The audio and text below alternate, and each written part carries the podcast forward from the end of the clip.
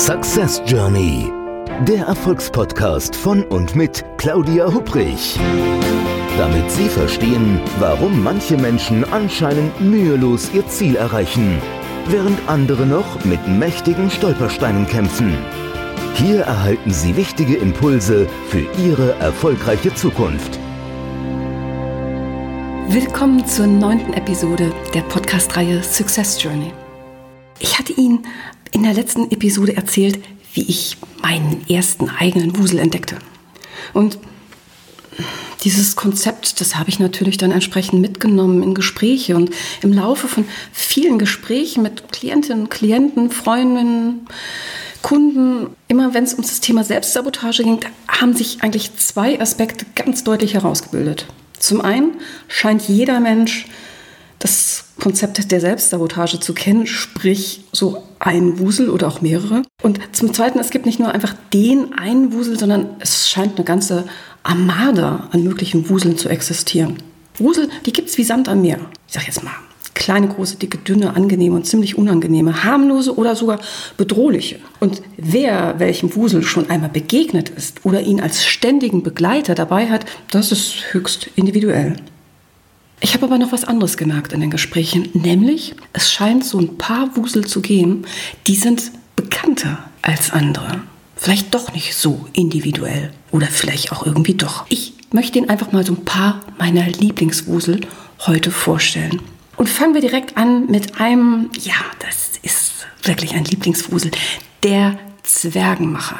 Bin mir nicht ganz so sicher, ob der Zwergenmacher vielleicht mehr bei Frauen als bei Männern vorkommt. Aber ich erzähle Ihnen erstmal, worum es da geht und dann können Sie sich Ihre eigene Meinung bilden. Also der Zwergenmacher, der ist vielen Menschen bestens bekannt.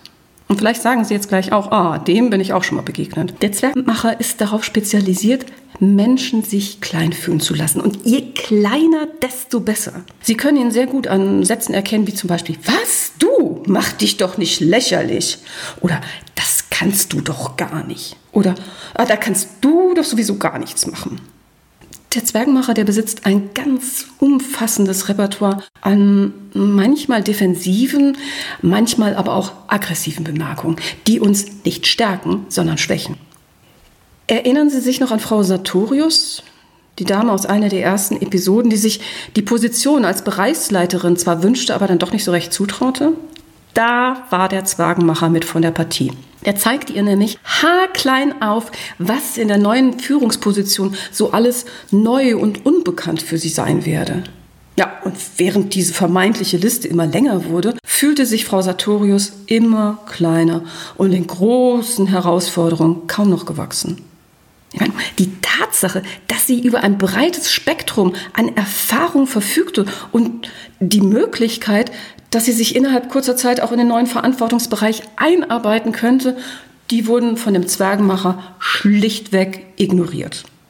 Generell ist der Zwergenmacher dann erst zufrieden, wenn wir uns innerhalb des kleinen Raums bewegen, den er für uns ausgesucht hat. Also wenn wir in der eigenen persönlichen Komfortzone bleiben und uns tunlichst nicht in die Nähe des Zonenrands wagen.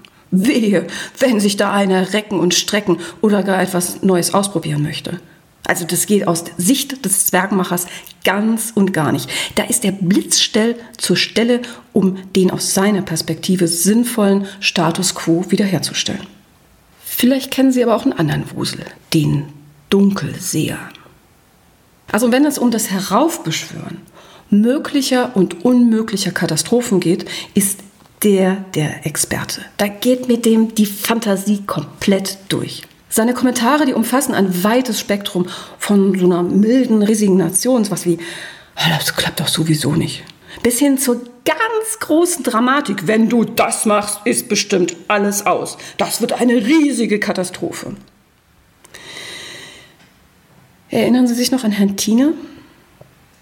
Unseren Redner aus einer der ersten Episoden mit der verpatzten Rede? Der machte die bittere Erfahrung, was passiert, wenn man einen Vortrag vorbereitet und der eigene Dunkelseher-Wusel mit von der Partie ist. Der überzeugte ihn nämlich davon, dass der Vortrag keinen Menschen im Saal interessieren würde. Also am Ende hatte der Dunkelseher auch irgendwie so ein bisschen damit recht, denn der Vortrag floppte, so wie er es vorhergesagt hatte. Das nennt man dann eine sich selbst erfüllende Prophezeiung. Und es gibt übrigens dem Dunkelseher genügend Argumente, um sich bei der nächsten Vortragsgelegenheit wieder einzumischen. Der Dunkelseher ist sich meist ziemlich sicher, dass wenn etwas einmal schief ging, es beim nächsten Versuch wieder so sein muss.